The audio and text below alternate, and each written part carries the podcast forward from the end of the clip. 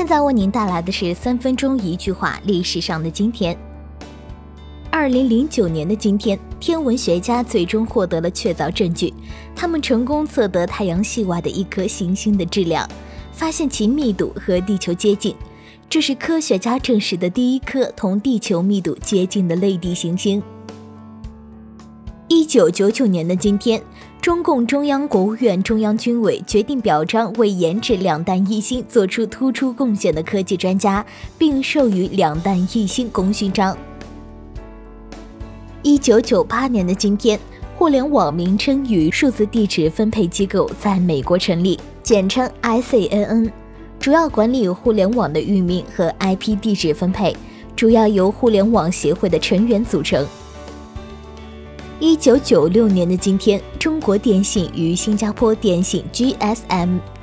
GSM 移动电话国际自动漫游协议在京签署，它标志着我国移动通信已由地区性自动漫游向国际性漫游迈进。一九九三年的今天。历经我国学术界、出版界十五年坚韧不拔的努力，七十四卷本的巨型知识总汇《中国大百科全书》终于全部出齐，从而为中国文化发展史竖起了一座新的丰碑。一九八八年的今天，香港轻铁第一期正式通车。通车时，政府所制定有关于轻铁专区的法律已正式生效，是香港目前唯一的轻型铁路系统。一九八三年的今天，中华人民共和国第五届运动会在上海开幕，萨马兰奇率十几位国际奥运会官员出席了全运会开幕式，首次设立了精神文明奖。